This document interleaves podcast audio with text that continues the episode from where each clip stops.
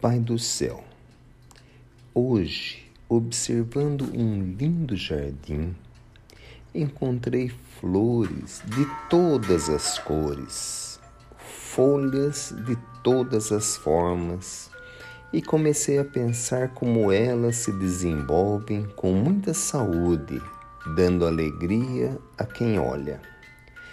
Observei o jardineiro que com carinho cuidava de cada uma para que elas alegrassem os olhos de quem as observasse. E veio no meu pensamento e no meu coração fazer um pedido ao Senhor.